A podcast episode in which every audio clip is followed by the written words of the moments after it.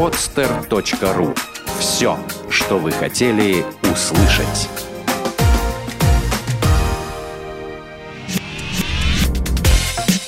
Тренировочный день. От мечты к цели.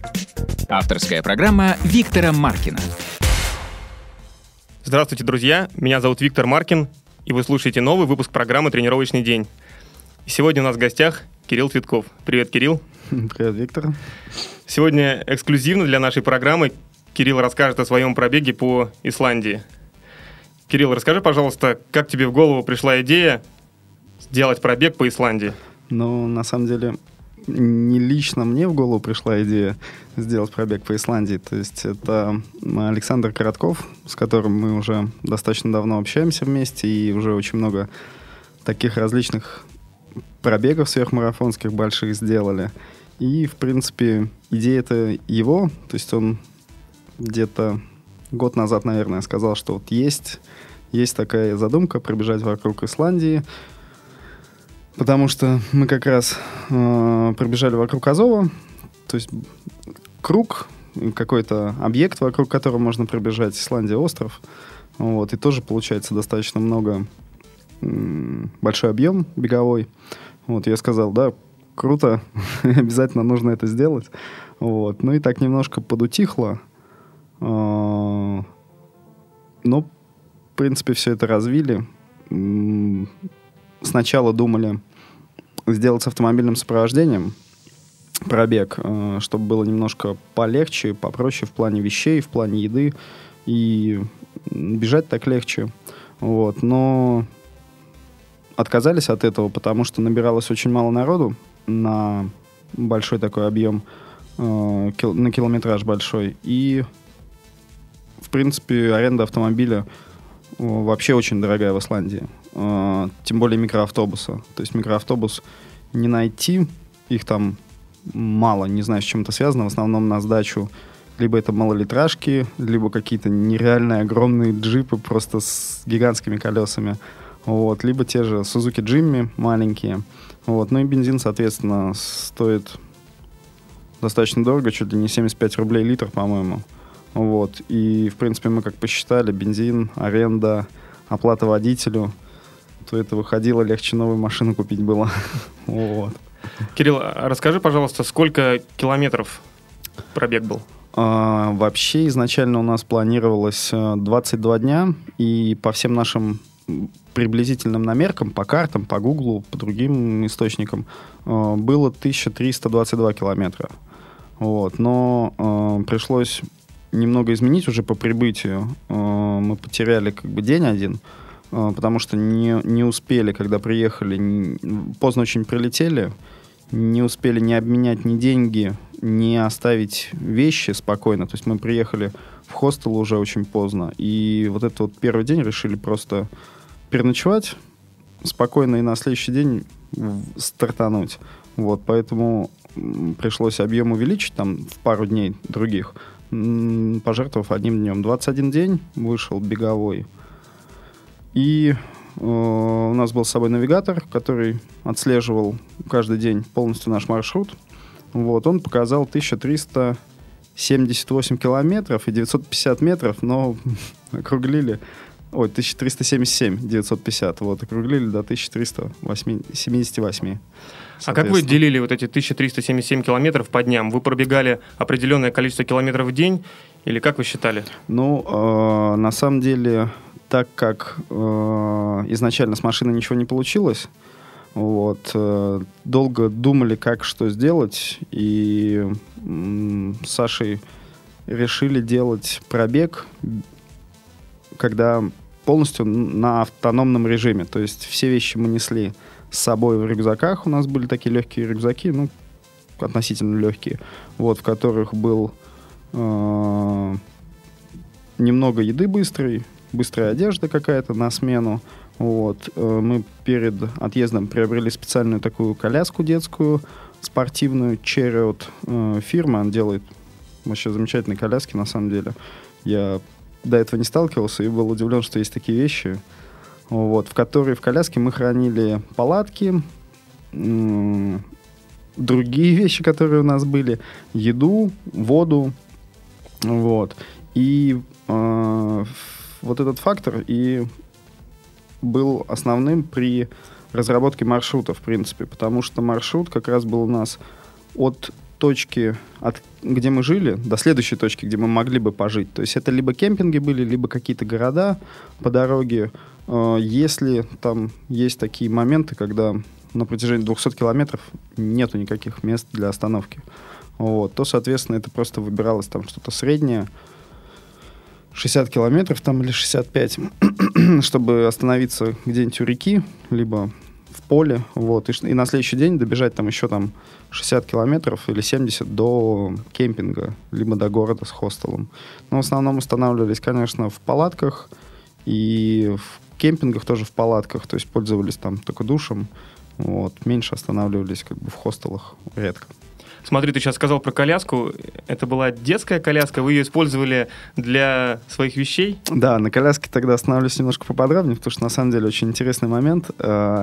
Э, это специальная коляска спортивная, с которой э, бегают люди, ну, сажают в него ребенка, и они бегают. То есть она предназначена для спорта. Э, причем она предназначена не только для бега, чтобы ты толкал ее, ее можно пристегивать к велосипеду. Там есть специальная такая упряжка, э, как бы ты впрягаешься, и как, как рикша, то есть ты коляску тащишь сзади себя. Даже есть модификация, когда там у коляски большие надувные колеса, то есть они реально большие, по-моему, 16, что ли, или 18, э, как от детского велосипеда. Вот два больших колеса сбоку и в спортивной вот вариации одно колесо спереди. Э, есть вариант, когда колеса снимаются и можно лыжи прикрепить и на лыжах в ней ездить. То есть такая коляска выдерживает 35 килограмм веса, именно если туда накладывать что-то. Вот. Сама весит 10 килограмм, складывается с алюминиевого профиля, такая очень хорошая. Здорово. Кстати, очень актуальная тема для людей, у которых есть маленькие дети, которые хотят бегать и тренироваться, но при этом еще с детьми это делать. Да, То есть да, можно очень. уделять время ребенку, пошел с ним погулять, а в этот момент бежишь. Ну, вот на самом деле я видел э, на марафонах в Европе. То есть вот на больших крупных марафонах люди бегут с номером, и вот с такими колясками это абсолютно нормально. Угу. А сколько по стоимости примерно такая коляска стоит? О, на самом деле коляски дорогие, порядка, по-моему, 24 тысяч коляска стоит. Но мы докупали отдельно переднее колесо спортивное и такую специальную накидку докупали от дождя. Вот она сверху. Очень хорошо герметично садится и защищает, в принципе, неплохо вещи. Но, как я понял, когда вот начал этим вопросом заниматься вообще по поводу этих колясок, что, в принципе, это не настолько дороже обычных каких-то хороших колясок детских. А с... вот эту коляску я попробовал сам. У меня ну, много у друзей детей, которые постоянно говорят, о, сломалась коляска, там, о, здесь что-то не так. А тут она прошла там 1400 километров, проехала вместе с нами, и на самом деле там некоторые моменты были там, она и ну, не очень в хороших условиях, в общем, жила, и с ней вообще ничего. Помимо коляски на себе, вы еще какой-то груз, когда бежали, тащили на себе? Да, были рюкзаки, вот, э, потому что, в принципе, без них не обойтись. В какие-то моменты мы не получалось так, что все группы, например, бежали. Кто-то там, ну, растягивались там метров на 500, на 600. Вот. Кто-то по каким-то причинам помедленнее бежал, кто-то побыстрее. Вот. И в рюкзаке очень удобно было вещи от дождя хранить, э, на перекус что-то каждый сам хранил, чтобы не лазить постоянно в коляску. Вот. Может быть, бутылочка с водой была всегда. У меня даже был, э, была гидролиния в рюкзаке сделана. Вот, и ну, я ну, всегда практически ей пользовался. А насколько тяжело бежать с таким оборудованием на себе? Потому что, ну, знаю по себе, одеваешь на себя гидрационный пояс, и уже хочется его скинуть, бежать без него. Ну, потому что легче без него. А ты бежал еще с рюкзаком. Насколько сложнее это было тебе? Ну, вообще, коляску мы решили купить и облегчить рюкзаки только после того, как попробовали пробежать э, вокруг озера Ильмень с рюкзаками. Там у нас был рюкзак весом примерно 5 кило. То есть мы изначально планировали вот бежать с таким рюкзаком, чтобы все вещи только в рюкзаке были. Я уже на первый день, к концу первого дня снял рюкзак и сказал, что нет.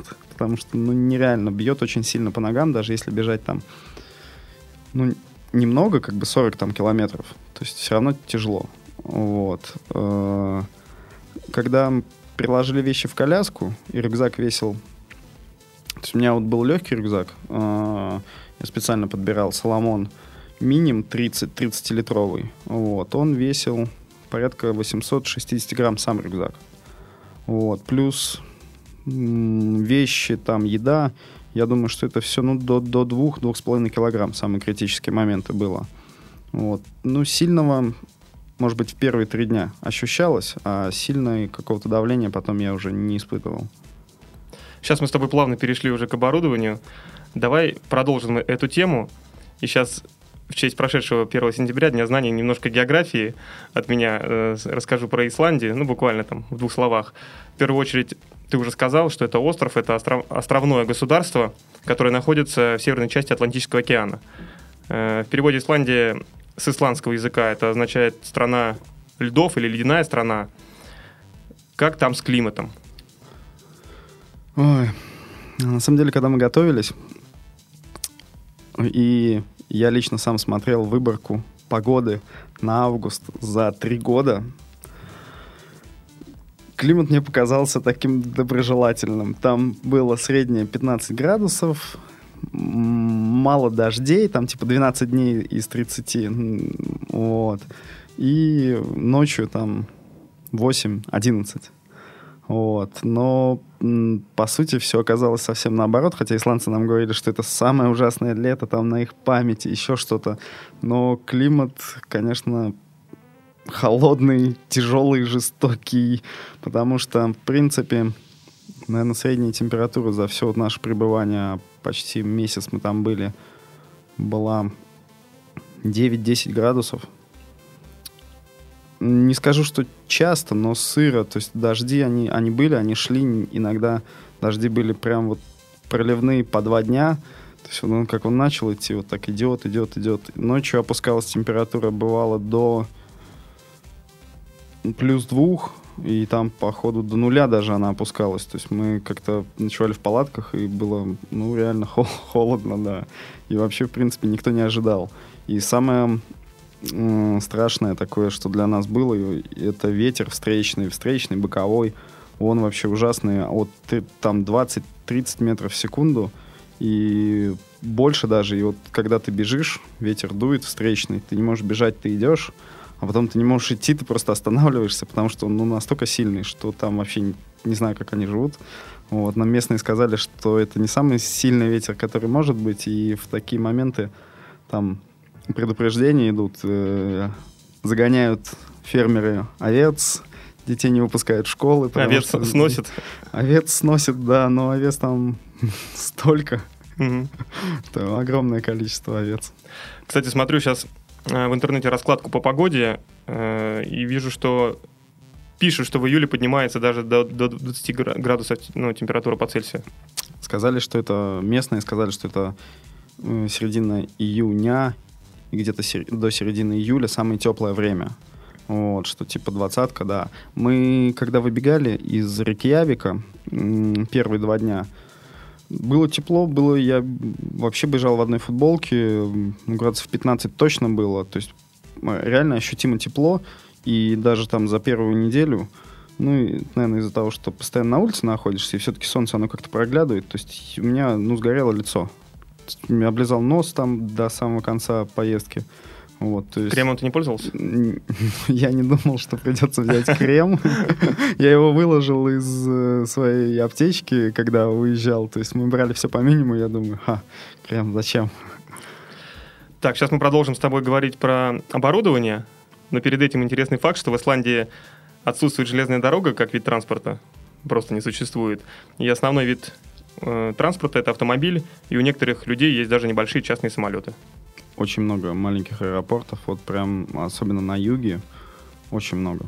И летают и вертолеты, и самолеты. С этим у них хорошо все. Угу. Ну давай продолжим про оборудование. Расскажи, как готовился, что взял с собой. Сейчас уже поподробнее. Э, ну, готовился, на самом деле, практически за год.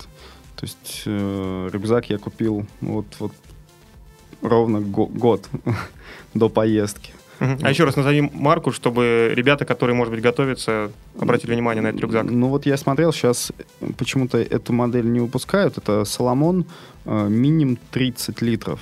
Ми- минимум моделька, вот она была 22, если мне не изменяет памяти, 30. То есть я его выбрал, потому что, в принципе, он легкий. Он легкий, он такой аскетичный, то есть это одно отделение большое и два сетчатых кармана сбоку. Вот, но он очень хорошо утягивается, и можно утянуть его вообще по спине. То есть он такой гладенький, если мало вещей. Вот. Ну, и из-за того, что планировалось, э, что вещи мы будем нести сами, соответственно, вся экипировка выбиралась по весу и по минимуму. Э, печально, что в России ничего этого не купить, э, и все мы все заказывали, на самом деле, там, с немецких интернет-магазинов, ну, с Европы, в общем. Название не помнишь? А, магазина? Если мне не изменяет память, а, Outdoor Fair, или как-то так сайт называется. Ага. Ну, ребята, если в интернете наберут, то... Ну, я Вот. думаю, да, он такой достаточно известный, в принципе, магазин. Вот, то есть, э, и мы вот пошли по весу рубить сразу же. Выбрали палатки, одни из самых легких э, вообще в мире, которые существуют. Это э, Фауда фирма, Power Token Ultralight палатка называется. Э, 740 грамм, если не изменяет память. То есть она на одного человека.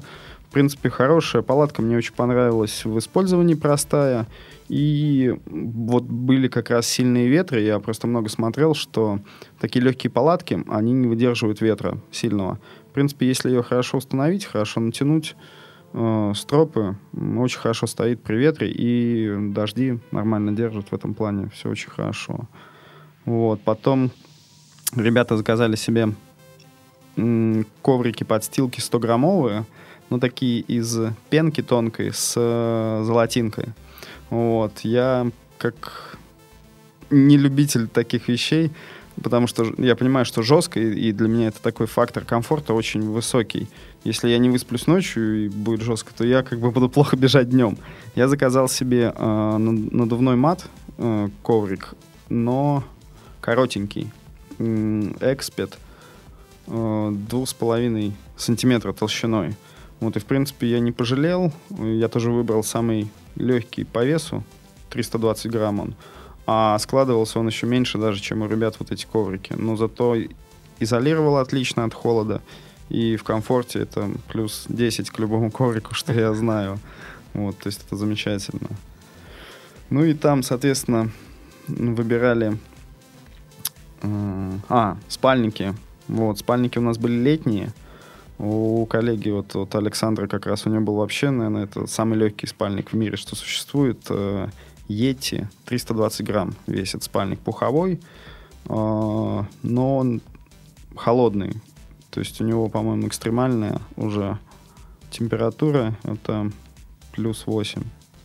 Вот. У меня попроще Mountain Equipment спальник, но весит там на 40 грамм, по-моему, побольше. И плюс 6 экстремальная. Но, в принципе, когда было холодно, ну, не то, что холодно, и даже когда плюс 2 было, вот, я особо не замерз, потому что еще и вещи все на мне были. Вот. Э, Что еще из такого? Куртки, ветровки 100-граммовые. М, То есть, ну, все по минимуму. По Вес- поводу обуви. а, обувь, да. Я, наверное, до последнего месяца там или двух, дв- за две недели до отъезда все выбирал, выбирал, выбирал что-то себе. И на самом деле остановился на асиксах, моделька GT 2000. Вот, взял специально на пол размера больше. И, в принципе, не прогадал вообще никак. Эм, Комфортная, хорошая модель. Не натер, ну, до критических каких-то вообще не натер ничего. Вот. Э, Единственное, что у меня, не знаю, как, с чем это связано, там два ногтя сошли с, по ногтю с каждой ноги. Вот. Но кроссовки отработали замечательно. Но там такая особенность есть, я их как бы выкинул там же в Исландии по, по- на финише, потому что у них в городе хороший асфальт лежит. И, ну и, в принципе, дороги вообще замечательные. То есть там ни ям, ничего нету. Вот. А как за город выходишь, они кладут мелкий гравий, э, на битум. И получается такая, ну, наш дак, реальный наш, наш дачка просто такая. И вот э, у нас там где-то на второй день уже пошли длинные такие, ну, подъемы и спуски. И вот когда спуск там пару километров, ты бежишь, ногу с пятки ставишь, э, себя как-то, ну, стараешься затормозить, особенно когда тележка еще вниз тянет, если там твое время тащить тележку. Вот. Э, я уже через два дня вот таких спусков посмотрел на пятку и увидел, что у меня подметка, она чуть ли там не под ноль начала стираться. И в конечном итоге, когда я финишировал, у меня уже ну, еще чуть-чуть, и, в общем, там дырки до стельки бы были. Вот, потому что наждак, дорога, я нигде такой не видел. Угу. А что там с рельефом? О, ну, в принципе, рельеф... Ну, есть какой-то набор высоты, или там э, равнины бежишь, или все-таки спускаешься. Почему спрашиваю? Потому что знаю, с горки реально бежать тяжело. Очень сильно забиваются колени, ноги. Вот мне, например, проще бежать в горку, чем с горки. Ну, э, в общем, рельеф там есть. Мы забирались э, иногда и на 600 метров. То есть э, я специально там на, на навигаторе смотрел. Он показывает 20 метров от уровня моря. Поднимались и на 600 метров, и там были поменьше, по 400 метров. Вот. Э, они как бы... Очень мало туннелей. Э, гор много, и каких-то вот вообще гористой местности, холмов. Но туннелей очень мало, то есть не то, что в Норвегии, там, куда ни плюнь, они везде, хоп, через гору туннельчик сделали, хоп, туннельчик. Вот. Но, в принципе, зато дороги хорошие. Но бывают там и что-то 13%, 16% подъемы такие были достаточно сильные. И были подъемы, когда вот ты бежишь в него, бежишь, бежишь, бежишь, уже 20 минут бежишь, и потом ты не можешь бежать, идешь пешком, а он все подъем, подъем, подъем, и подъем прям гору вот так вот огибает. То есть, э, в принципе, местность больше, наверное, холмистая, гористая, чем равнина. Равнина только на юге, а уже дальше везде уже горы. На севере очень много гор. Угу. Давай обсудим финансовую сторону твоего проекта, потому что ну вот как ни крути, говорим об оборудовании, да, на это нужно деньги, чтобы купить. Говорим о том, что полететь в Исландию, ну, соответственно, билеты. Плюс ты целый месяц путешествовал, бегал. Соответственно, сколько у тебя ушло денег на это? На самом деле, как-то я все еще не подсчитывал полностью, э, сколько вышло. Но вот так вот я прикидываю, конечно, вышло больше с, с подготовкой, с билетами, которые куплены были там чуть ли не за 7 месяцев даже, может быть. Вот. Э, с проживанием, там, с питанием больше 100, наверное, 20 тысяч. Все обошлось. Угу. А так, если посчитать, может быть, еще и больше, потому что там какие-то мелочи наберутся. Вот. Но, в принципе, сама страна, я не скажу, что сильно дорогая какая-то. То есть там меня пугали, что вот, это дороже, чем в Норвегии. Там, я уже думаю, куда уж дороже, чем в Норвегии. Вот, но банально прийти в кафе, поесть рыбы, выпить чашечку кофе обойдется в 500 рублей. То есть нормальная цена, где и в Питере можно также поесть рыбы, а то и дороже. Вот, а там все очень вкусно, рыба свежая, все вообще с продуктами отлично. Вот. Вы с собой еду какую-то брали или питались только на, на месте? Ничего не брали, потому что, опять же таки, это ну, какой-то вес тащить, а у нас и тележка была упакована, мы с собой перевозили, и вещи перевозили, вот, поэтому питались только на месте. Ну и вообще питание как бы по дистанции. Такое оно было. Редко, когда запасались едой, а, только когда были большие прогоны без населенных пунктов. То есть, когда приходилось бежать там два дня до следующего пункта, то есть тогда мы набивали по полной там еды в магазинах, в тележку с собой брали, там затаривались, брали воду и вот так вот бежали. А так в основном ели на заправках, потому что они все по ходу движения, вот, и в плюс было только калорийная пища. Я гамбургеров столько не ел вообще, наверное, за всю свою жизнь. Кол колу пил? Кола, кола шла просто. Куда же без нее, да? Да, да, да, без кола вообще никак. И поэтому как прибегаешь, там на заправке можно было. Ну, отличные бургеры, очень вкусные, то есть они готовят там все очень хорошо.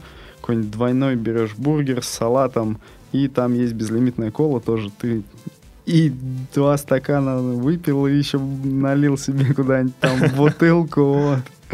Побежал дальше. А вы жили в хостелах, останавливались? Ну, э, по большей части жили в палатках и планировали как бы жить в палатках, чтобы немного, э, во-первых, и удешевить, а во-вторых, и э, непонятно было, где останавливаться Мгм. в некоторые моменты. Вот. Э, старались в кемпингах, там очень много кемпингов, особенно вот тоже на юге, опять-таки, где ну, место для палаток, э, соответственно, они предоставляют там большую какую-то общую кухню, где можно приготовить еду, душ, там место, где посушить, постирать вещи. Вот. Но были, были дни критические, когда я говорил, надо останавливаться, а где все абсолютно было все равно. То есть как-то, наверное, пятый, может быть, день бега был. Начался дождь вот с утра. А, И вот он, дождь шел целый день. Температура плюс 4 сначала была. Где-то в середине дня, когда на тебе все вещи, они все мокрые, уже одеть нечего, ветер хлещет. Мы начали искать, где вот остановиться, чтобы вот просто хоть без дождя. А, ну, а вокруг ничего. То есть поля, фермы. Я говорю, ну, надо хоть какой-нибудь дом постучаться, может быть, просто попросить где-нибудь перекантоваться там полчасика. Мы к одному дому постучались, там вообще никого. Ко второму дому никого. И мы, в общем, в хлев такой зашли. А, Потому что, ну, все, выбора нет. Ты идешь, и тебя колотит. Зуб на зуб уже не попадает. Вот. Зашли в хлев, там что-то как-то вещи выжили, там что-то где-то нашлось э, сухое, может быть, у кого-то. Вот. Я все на себя опять одел, ну, там где-то полчасика побыли, но холодно все равно. Вот, и побежали дальше до нашего как бы места назначения. Вот это было, не помню, как называется, но ледяное озеро. То есть туда с э, ледовитого айсберги заплывают, их просто ну, ветр, ветром гонит туда, и вот они там в этом озере как бы стоят, люди приезжают, там смотрят. Ну, ин- интересно как бы достаточно, но когда уже температура до плюс двух опустилась, и тебе очень холодно, там не до ледяных озер. вот, мы туда прибежали, думали, что там будет что-то типа кемпинга. А там только кафе, и оно работает полчаса еще. Кроме, ну, до закрытия мы прибежали. Быстренько успели там супа какого-то поесть, поесть, поесть, кофе выпить. Вот. И искать, где остановиться. Они говорят, посмотрели там какие-то хостелы, еще что-то. Они говорят, все забронировано. Вот в радиусе 100 километров отсюда, туда, обратно, забронировано, мест нет. Ну и тут уже так начинаешь думать, А что же делать? Что делать, потому что в палатках вообще нереально, потому что все вещи мокрые. Вот. Хорошо каким-то чудом эм, приезжал забирать э, людей из кафе парень, и он говорит, э, что место нужно, где остановиться. Мы такие, да-да, вообще любое место. Он говорит, ну сейчас я позвоню, узнаю. Позвонил, говорит, да, есть место, э, там две с половиной тысячи крон с человека. Я говорю, «Пф, давай. Вот, он говорит, что хорошо, место говорит, 20 километров отсюда, за вами приедет э, как бы хозяин и вас отвезет. Вот. А у нас э, ну, такое правило было, что нам нельзя передвигаться на автомобиле, вот, и мы должны были стартовать оттуда, откуда, где финишировали.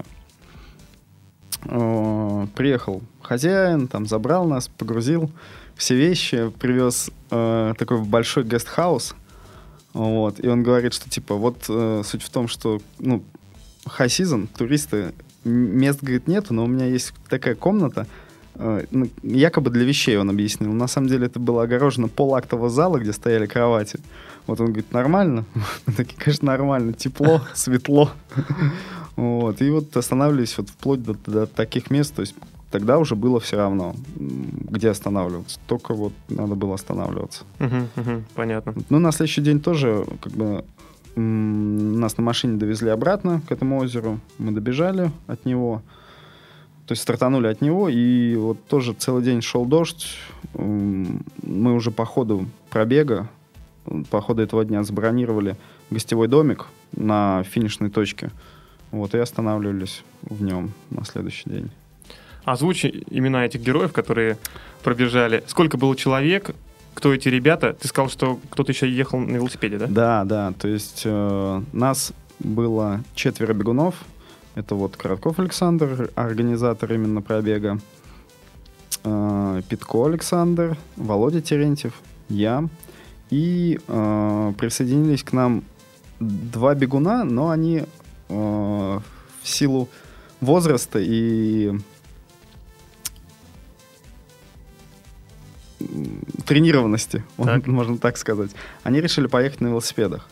В силу возраста сколько им лет? Ну, а, один а, молодой парень, но он как бы такой любитель совсем, а, Кирилл Плешаков. Вот. Он бегает достаточно мало, э, но отличный, отличный компаньон, друг, и то есть он частенько с нами куда-нибудь ездит. Вот. И Арий Васильевич Котов, э, ему 76. 76 лет. 76 лет, да. Ребят, послушайте, 76 лет. Вот. Он, э, он просто сказал, я вот хочу, и все. То есть я, говорит, бежать не смогу, а на велосипеде обязательно, вот, вот просто хочу. Давай э, после выпуска фотографию еще разместим к подкасту Да, этого конечно. человека, чтобы ребята посмотрели. Очень э, такой специфический. Да, да, да. Вот. И, ну, соответственно, не отказать ему было. Конечно же, ребята не всегда с нами двигались вместе. Э, Были моменты, как бы они уезжали вперед и уезжали там надолго вперед, там на 100 километров вперед, вот. Но, в принципе, мы считали, что мы одна команда, и они да, очень помогали нам сильно в плане э, где-то бронировали места, где-то покупали заранее продукты, потому что мы не успевали по времени прибежать, магазины закрывались. То есть там есть магазины, которые работают до 24, но в основном, наверное, в 6 часов магазины уже закрываются продуктовые. Вот, то есть с этим там, ну, как, как и в Европе, н- не так, как у нас, в общем. Вот, то есть ребята молодцы, и сами они, и, и- и я прекрасно понимаю, что им было тяжело, и в гору велосипеды тащить пешком, и ветер страшный, и падали они, вот, но молодцы. А вы сразу решили, что в этом деле, в этом проекте будут только парни? Не было идеи, или, может быть, девочки к вам хотели какие-то подключиться? Не было такого? Ой, не знаю, девочки, хоте- хотели ли подключиться девочки, вот, не знаю. То есть у вас сугубо такой мужской коллектив был? Да, но тут суть в том, что э, когда Саша сказал, что вот ну, не получается с сопровождением, с автомобилем, то, конечно, количество вообще предполагаемых возможных участников, оно резко обрезалось, потому что это, это на самом деле очень тяжело. И вышло это еще тяжелее, чем даже я думал. Вот. А девочки вообще редко с нами бегают, как, когда в таких вот Мгм. вещах. Поэтому только, только парни. Все, понятно. Технический вопрос тут мне в голову пришел. Э, Сергей Павлович, э, гость нашей программы, ну, знаешь, наш, наш, конечно, общий, конечно. наш общий друг говорил о том, что когда он идет, он ходок, он держит пульс примерно 120 ударов. Ты как-то ориентируешься на эти показатели или ты бежишь по своему самочувствию? Ну, мы на пульс не ориентировались, скорее мы больше ориентируемся на темп. Мгм. А, То есть, в принципе, в начале а, бежали где-то примерно по 6 минут километр. То есть, ну, даже не примерно, а так оно и было. То есть, по 6 минут километр. И, в принципе, мы выдерживали эту скорость, ну, почти две недели, потому что уже потом в горах, соответственно, она падает, э, потому что и забегать достаточно тяжело, плюс у тебя груз, и коляску толкать тяжелее. Вот. э, Ну и а потом уже под конец пробега и усталость давала о себе знать, э, общ- общее утомление такое. Ну и там и травмы были по ходу пробега, и просто моменты, когда там мо- можно было подзаголодать где-то. То есть там скорость уже упала. А так, в принципе, вот ориентируемся на темп. Пульс как таковой Мгм. не очень. Любое такое путешествие такого формата, э, ну, в любом случае к нему нужно готовиться. И если у тебя есть план А, то, мне кажется, нужно предусмотреть еще план Б. В этой связи были какие-то непредвиденные обстоятельства в путешествии? То, что ты не ожидал и приходилось решать на месте. Ну, про одно ты рассказал уже по поводу жилья. Мгм. Еще что-то было такое подобное? Что не ожидали, приходилось решать на месте. Ну вот э, в этом смысле как раз мы не ожидали, что придется пропустить день. По, по приезду. И этот день, грубо говоря, пришлось нагонять э, по ходу пробега и немножко планировать э, по-другому маршрут. То есть у нас э, не запланировано было, но вышли три сложных дня подряд, прям 71, 72, по-моему, и 72 или 73 километра. То есть вот это все подряд было. И, в принципе, ну так ощ- ощутимо. То есть это когда ты бежишь там по 60, по 65, а тут три дня такие за, за 70, и там на третий день уже бежишь и думаешь, ох ты, мамочки-то, что ж такое-то-то? Ну вот, вот такие моменты были. Плюс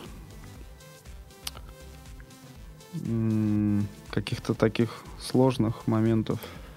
Давай, давай сейчас перейдем к тому, э, каких ты людей встретил в этом путешествии. Ты рассказывал, такие не, неординарные были личности.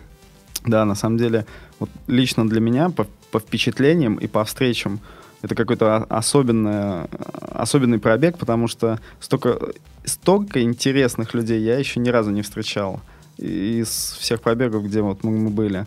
Началось это, в принципе, все на четвертый, по-моему, день. Вот на, начались встречи такие интересные. Мы сначала встретили пару из Москвы, Сергей и Галина, если мне память не изменяет. Очень хорошие ребята. Они путешествовали на велосипедах, и у нас только начиналось, грубо говоря, все, а у них уже к концу пробег, ой, пробег, их путешествие подходило.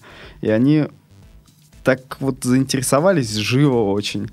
А, прям прониклись, грубо говоря. И, и начали ну, расспрашивать очень много. Э, и говорят, что вот ребят, давайте мы вам каши приготовим. Ну, банально, вы там прибежали, мы сходили там в магазин тоже что-то купили, но мы такие все уже усталые. Они говорят, вот, ну, вы, это что-то, говорит, немыслимое, типа, как можно так бежать? Вот, давайте там вот каша, а вот давайте на завтрак с нами вместе. То есть это не такие очень добродушные ребята, очень мне понравились. Я, конечно, был под впечатлением, вот первое. Душевно очень, Душ, да? Так? Душевный, да, то есть вообще отношения, конечно, очень классное. Ну и, в принципе, вообще там исландцы очень добродушные, и из-за того, что много туристов, туристы все как-то тоже очень хорошо относятся и друг к другу, и, наверное, все-таки страна располагает, отличная страна. Вот, потом очень интересный был момент э, в середине уже нашего пробега. Мы прибежали в город Акурери, это северная столица Исландии, такой портовый город, э, один из тоже самых крупных городов. Э, и там останавливались в хостеле, э, встретили канадца. Он, предст... он сказал, что он как бы не канадец изначально, он такой, я из Квебека. И вот он очень сильно на этом акцентировал. И он говорил по-русски, ну, что очень удивительно для нас было. И завязалась такая на кухне беседа. Вот, он говорил плохо, но смесь русского, английского и каких-то и других, и французских слов, которые ему в голову приходили. В общем, мы так смогли пообщаться. Он рассказал, что он три раза был в России. Вот. А, в России получил прозвище, я так вот и не понял. Или ему понравилось это. То есть он себя называл Гийом Горох. И горох по-русски причем. А он не объяснил, с чем это связано? Я спросил, я говорю, почему горох? Он, он как-то он какую-то историю очень длинную рассказал, и я так и не понял больше, с чем это связано. Но он рассказал много такого интересного, что ему очень нравится русский язык, и он бы хотел э, его изучать и, в принципе, по возможности преподавать, потому что у себя там в Квебеке он учится на преподавателя второго языка французский на именно французского языка. Вот. И он говорит, что, в принципе, он бы приехал в Россию, с удовольствием и французский бы преподавал, и учил бы русский. Но у него был опыт, и три раза опыт был неудачный. Он был там в 2007, 2009 и 2011, по-моему, годах. Вот, и он последний раз сказал, что он научился всему пить с локтя, ходить на дискотеки, но только не русскому языку, потому что он говорит, что э, он не мог отказать э, людям, которые... Он жил в Москве, и вот которые его звали везде, он не мог отказать. Но и в то же время русский учить его не получилось вот по тем же самым причинам, что он чуть не спился. Слабоват оказался, да? Ну, да, такой на вид он, конечно, крепенький парень, такой очень забавный, но вот слабоват оказался и сказал, что теперь он поедет э, в Улан-Удэ. Ну, нормально. Да. Вот, э, это его Там, я думаю, он точно собьется. якобы детская мечта такая, вот, но он хочет поехать в Улан-Удэ, а потом посмотрит, что делать дальше. Вот, так с ним вообще очень забавная история была, потому что когда мы финишировали э, в Рейкьявике, мы, гуляя по городу, зашли в кафе и э, решили заказать рыбу. Внизу, когда мы начали спрашивать у бармена, что за рыба, ну, э, в смысле, как, как она называется, она нам объясняла, объясняла, объясняла, и говорит, что рыба называется типа codfish. Codfish. Мы такие, блин, codfish, что за codfish? Черт его знает. И сзади подходит мужик так по плечу, типа, и он говорит, ребята, это треска, на плохом русском таком. А Мы такие, о, спасибо. Заказали рыбу, поворачиваемся, и вот как раз мы были с Кириллом, который был на велосипеде. Э, Он говорит, а вы откуда русский знаете? Он говорит, а вот у меня жена сидит рядом, она из Киева. Мы такие, «М, м, классно, типа, он говорит, а я жил по работе в Москве, и как бы там чуть ли не год или два, он сказал. Вот, и поэтому и жена меня как бы заставляет по-русски говорить. Вот. А он говорит, а вы как здесь оказались? Ну, мы ему рассказали, что мы там бежали, и жена такая говорит, типа, стоп, как бежали, ну-ка, ну-ка поподробнее там, где бежали, вокруг Исландии такая, и она начинает там на английском с мужем очень так э, что-то яро обсуждать. Я говорю, подождите, подождите, расскажите, что вы обсуждаете-то? Она говорит, она поехала в Акурери к подруге. Ее подруга из Германии. Она проходит практику в больнице в Акурере. Подруга говорит, «Э, Маш, я вот тут познакомилась с одним парнем э, в хостеле, давай, говорит, его возьмем э, с собой погулять, потому что, ну, он такой, такой, говорит, милый какой-то, он мне понравился, в принципе, но он одинокий, один, непонятно, что вообще ходит тут. Вот, но они взяли, она говорит, да, конечно, приглашай своего друга. Вот, этим другом оказался Гийом Горох, Наш Гийом Горох, понятно. который начал рассказывать им про бегунов, как, которых он видел, и на что она сказала, типа, блин, да это...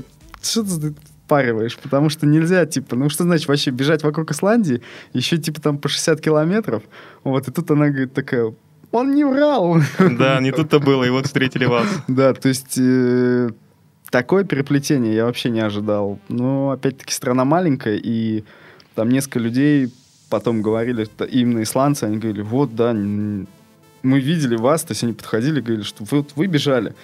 Я такой, ну да, мы бежали. Они говорят, «Во, вот это да, я там ехал оттуда-то, туда-то, и видел людей, которые бежали по дороге, и, типа, это было очень круто и необычно, потому что у нас, типа, никто не бегает. И я, говорит, посмотрел, думаю, ну, дум... главное, чтобы в коляске был не ребенок, как они говорили. Но это уникальное путешествие, да, я так понимаю? Ну, да, на самом деле, что Именно в таком формате. вообще в таком формате это первое путешествие такое, и для меня, и для ребят, в принципе. Вот. Ну и вокруг Исландии вообще никто не бегал. А в таком формате, мне кажется, еще долго никто не побежит, если вообще побежит. Мгм. Если кто-то отважится так. Да, да, да, потому что там с погодными условиями все очень достаточно проблематично.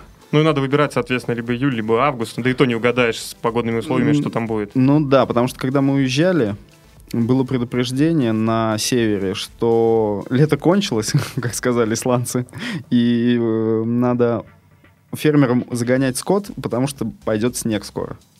Чё себе. Вот, а это август, там 25 числа, типа. Мгм. В итоге вы финишировали в Рикьявике. Да, мы стартовали и финишировали в Рейкьявике. То есть у нас получился реально круг вокруг острова. Мы там, конечно, не оббегали фьорды и какие-то куски, потому что тогда, не знаю, можно там и три месяца по Исландии путешествовать. Вот. Но вот эта вот дорога номер один, которая как бы вокруг всей Исландии идет, мы ее все оббежали. Кстати, по поводу интересных личностей, мы же с тобой забыли еще, ты встретил парня, который в политехническом университете у нас в Санкт-Петербурге учится, и который автостопом путешествует, да? Да, да, да. да. Что за история, рассказывай. А, пробегали, не скажу место, по-моему, недалеко от озера Миватан. Вот. А, Мы, мы просто пробегали. Стоял человек. Мы остановились э, передохнуть, там, попить воды. Вот. Он услышал русскую речь и с другой стороны дороги махал рукой такой «Здравствуйте, здравствуйте». Вот. Ну, на самом деле удивились, потому что, в принципе, хоть русских и достаточно, ну, встречали уже, но их не так много. Вот. И он рассказал, что он путешествует автостопом, что уже не первый год вообще путешествует автостопом. Это вот в прошлом году он ездил по Европе, в этом году решил в Исландию поехать. Молодой парень, Горнов Александр. Вот. э, 21 год, учится в политехе, и прям в кенгурухе политеха. И А, причем один путешествует. Да, путешествует один и путешествует на бюджете вообще таком минимальном. То есть э, у него с собой еда, там тушенка, 10 банок тушенки, э, еще какая-то другая еда, палатка, теплый спальник, там теплые вещи. И он как бы автостопом путешествует. Э, автостоп вообще очень развит в Исландии в том плане, что тебя, в принципе, в любом месте с удовольствием туристы подкинут, если есть возможность. Вот. Мгм. Какие впечатления у тебя о пробеге остались? Ой, впечатления на самом деле самые положительные. Советуешь ребятам посетить Абсолютно. Исландию? Это такое место. Я, ну, другого такого места не знаю. Вот, может быть, у нас где-то на севере еще есть похожие места, но в Исландию обязательно надо ехать, посмотреть. И там на самом деле есть что посмотреть. Очень красивые пейзажи, те же вулканы, те же водопады, э, горные реки, по которым можно сплавляться на больших таких надувных лодках. Вот. э, Исландия вообще заточена под туризм стопроцентно сейчас. Э, Там живет 320 тысяч человек во всей Исландии в среднем. Э, На 2011 год больше 650 тысяч туристов посетило. Сейчас, я думаю, там очень много перевалило, потому что и русских много, и, и вообще много, и азиатов много с камерами, которые прям останавливались на машинах и фотографировали бегущих людей. То есть это было очень интересно. Вот. Там можно путешествовать на машинах, на самолетах, на лодках вообще. На велосипедах? на велосипедах вот велотуризм развит очень сильно. На юге очень много велосипедистов, даже есть те, кто и объезжают на самом деле Исландию там по разным маршрутам. Очень много лошадей. Там на одного исландца две лошади приходится. Э, И этих лошадей сдают в аренду там, то есть больше, чем лошадей, там только овец. То есть Исландия — это страна овец. На третий день я уже подумал, что овец настолько много, что, скорее всего, они завели исландцев, чтобы им было удобнее, чтобы они за ними ухаживали, потому что их ну, нереально количество много, их просто супер много. Везде овцы. Мгм. А что скажешь по э, кулинарным изыскам, каким-то рыбным? Потому что я знаю, что порядка там 30% экономики занимает именно рыбная ловля, то есть добыча рыбы. Ну да, на самом деле кулинарные какие-то там супер изыски не попробовал, вот, но вот та же самая котфиш была замечательно приготовлена, треска, там, по-моему, форель, вот, но все, что связано с рыбой, все готовится очень вкусно, очень да, такие большие блюда это, вот, и, в принципе, по, по разным рецептам рыба все, что я ел, вся была без костей. Вот, и с ней очень замечательно. Там говорят, где-то есть и акулу можно попробовать, и даже китовое мясо, но вот мы не встречали. Э, Очень много мяса баранины, соответственно. Вот, и у них очень много э, копченого такого вяленого мяса. Вот, то есть оно тоже вкусное и ну, замечательно идет, особенно когда ты прибежал голодный. Мы с тобой обсудили и спортивную составляющую, и кулинарную, и прорекламировали туризм Да, да, в да. Исландии. Давай теперь про Рикьявик поговорим, про сам город. Понравился? Что за город? Население, я знаю, там 180 тысяч жителей. Это чуть-чуть больше даже половины всего населения острова Исландия. Ну да, да. Что там происходит? Какая жизнь в Исландии? Ну, жизнь вообще в Исландии спокойная, и вот с кем я пообщался, с носителями русского языка там были и переехавшие уже давно очень эстонцы, и вот э, украинцы, они говорят, что в принципе вообще исландцы сами по себе очень спокойные. И на самом деле выходишь в город, и если ты где-нибудь на окраине вот можешь пройтись, там днем, как у нас час пик, там вообще может никого не быть. И даже машины могут не ездить, потому что они там припаркованы где-то.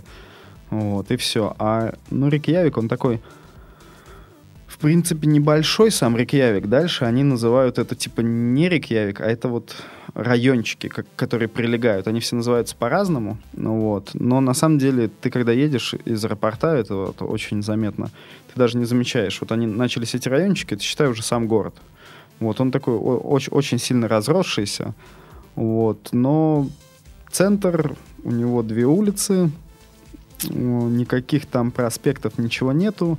Все рядом с портом, спокойненько, тихо, мило, домов, многоэтажек нету, домики в центре все такие деревянненькие, либо старые какие-то кирпичные, каменные постройки. Вот. Но я не попал, но говорят, бывает вот на этих улочках очень хорошие гулянки. Вот, исландцы там гудят. Понятно. Вы прибежали к марафону, который проводился в Рикьявике. Да, да, да, да. Ребята, у вас еще кто-то даже поучаствовал в марафоне? Да, ну, все бегуны, кроме меня, поучаствовали в марафоне, потому что я, ну, не такой любитель марафонов, то есть для меня если бежать, то надо бежать быстро. То есть, надо, ну, надо готовиться, то есть пробежать на результат. Так бежать как-то мне не очень хотелось. То есть на добегание ты не хотел именно? На... Да, да, да, да, потому что на самом деле, ну, ребята, было тяжело, и они как бы и сказали, что было тяжело. Вот. Э.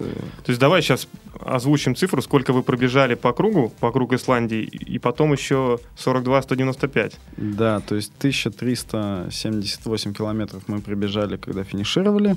И на потом... следующий день сразу же ребята еще побежали марафон. Да, ребята, да вы монстры.